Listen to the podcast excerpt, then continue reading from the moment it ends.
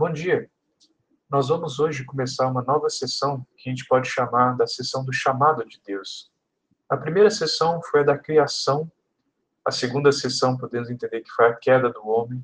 A gente viu quatro quedas que terminou com a Torre de Babel, onde a terra toda havia se corrompido, exaltado o nome do homem, abandonado o governo de Deus e tornado-se servos dos ídolos, né, buscando benefício próprio.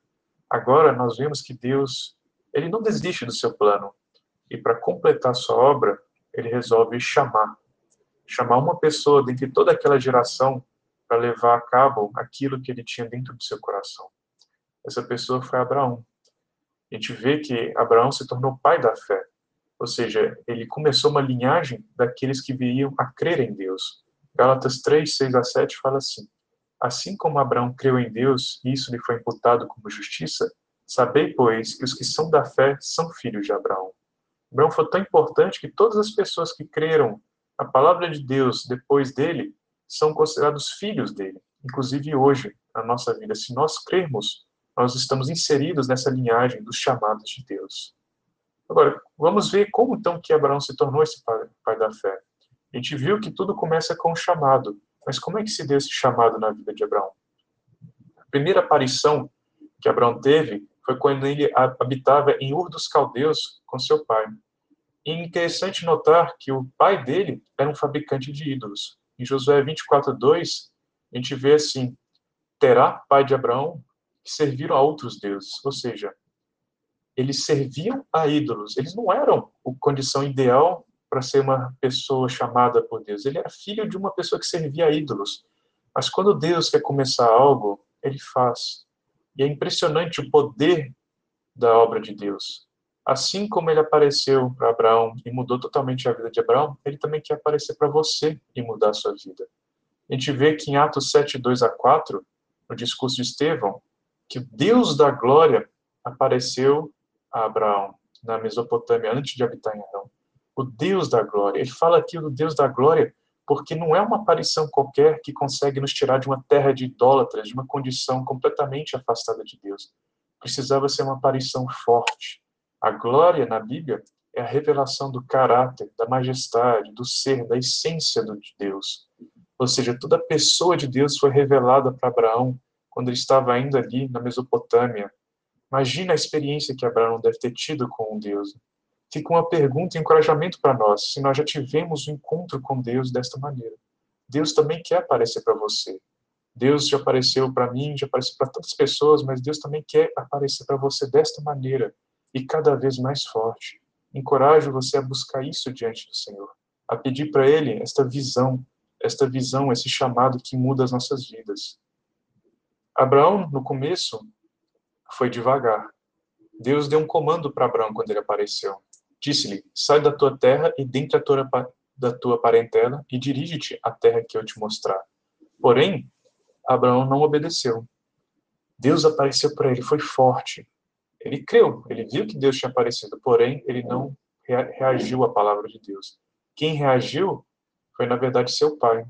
Em Gênesis 11, 31, a gente vê que seu pai pegou toda a família e levou eles de Ur dos Caldeus para a cidade de Arã geograficamente, é como se tivesse saído ali do sul do Iraque e ido mais ou menos para o norte da Síria, aquela região, acima de Damasco. Não era o que Deus tinha falado. Arã não era a terra que Deus tinha prometido. E Deus tinha falado para Abraão deixar a sua parentela. O que isso quer dizer? Que quando Deus apareceu para Abraão, ele queria fazer ele uma raça chamada, separada de todas as outras. E o começo disso era que Abraão abandonasse essa terra de idolatria, esta família que servia aos outros deuses, que ele deixasse tudo para trás e fosse em busca da bênção de Deus. Mas Abraão não obedeceu. Isso quer dizer que Deus desistiu? Não, Deus não desistiu. Como a gente falou, a vida de Abraão vai nos mostrar que o Pai é a origem de todas as coisas. O Pai começa e o Pai cumpre o plano dele. Então a gente vê que esse plano de Deus não parou aí para que ele conseguisse produzir em Abraão essa fé e essa resposta, Deus apareceu para Abraão de novo.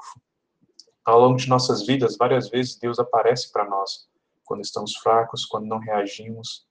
Quando nós reagimos, somos muito abençoados. Porém, às vezes, o Senhor tem a misericórdia e docemente ou fortemente ele vem nos chamar para continuarmos. Né? Podemos ler agora em Gênesis 12, 1, de novo Deus chamando Abraão.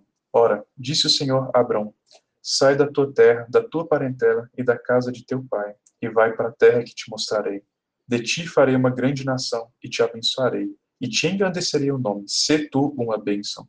Abençoarei os que te abençoarem, e amaldiçoarei os que te amaldiçoarem. Em ti serão benditas todas as famílias da terra.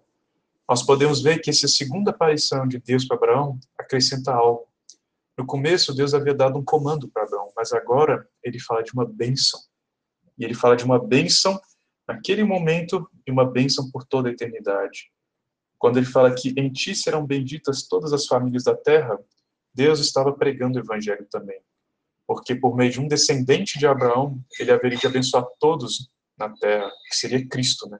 Em Gálatas 3:8, a gente vê que tendo a escritura previsto que Deus havia de justificar pela fé os gentios, anunciou primeiro o evangelho a Abraão, dizendo: Todas as nações serão benditas em ti.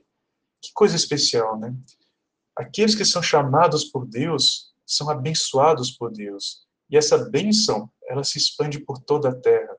Deus quer fazer de você essa pessoa chamada, essa pessoa abençoada por Ele para abençoar a vida de outros. Então, por isso, querido ouvinte, hoje, não resista ao chamado de Deus. Deus está te chamando, Deus quer aparecer para você e ele quer abençoar a sua vida. Não apenas fazer você, só você abençoado, mas abençoar todos ao seu redor por meio de você. Não resista. Escuta o chamado de Deus e obedeça. Eu creio que você será muito abençoado. Que o Senhor nos abençoe hoje. Amém.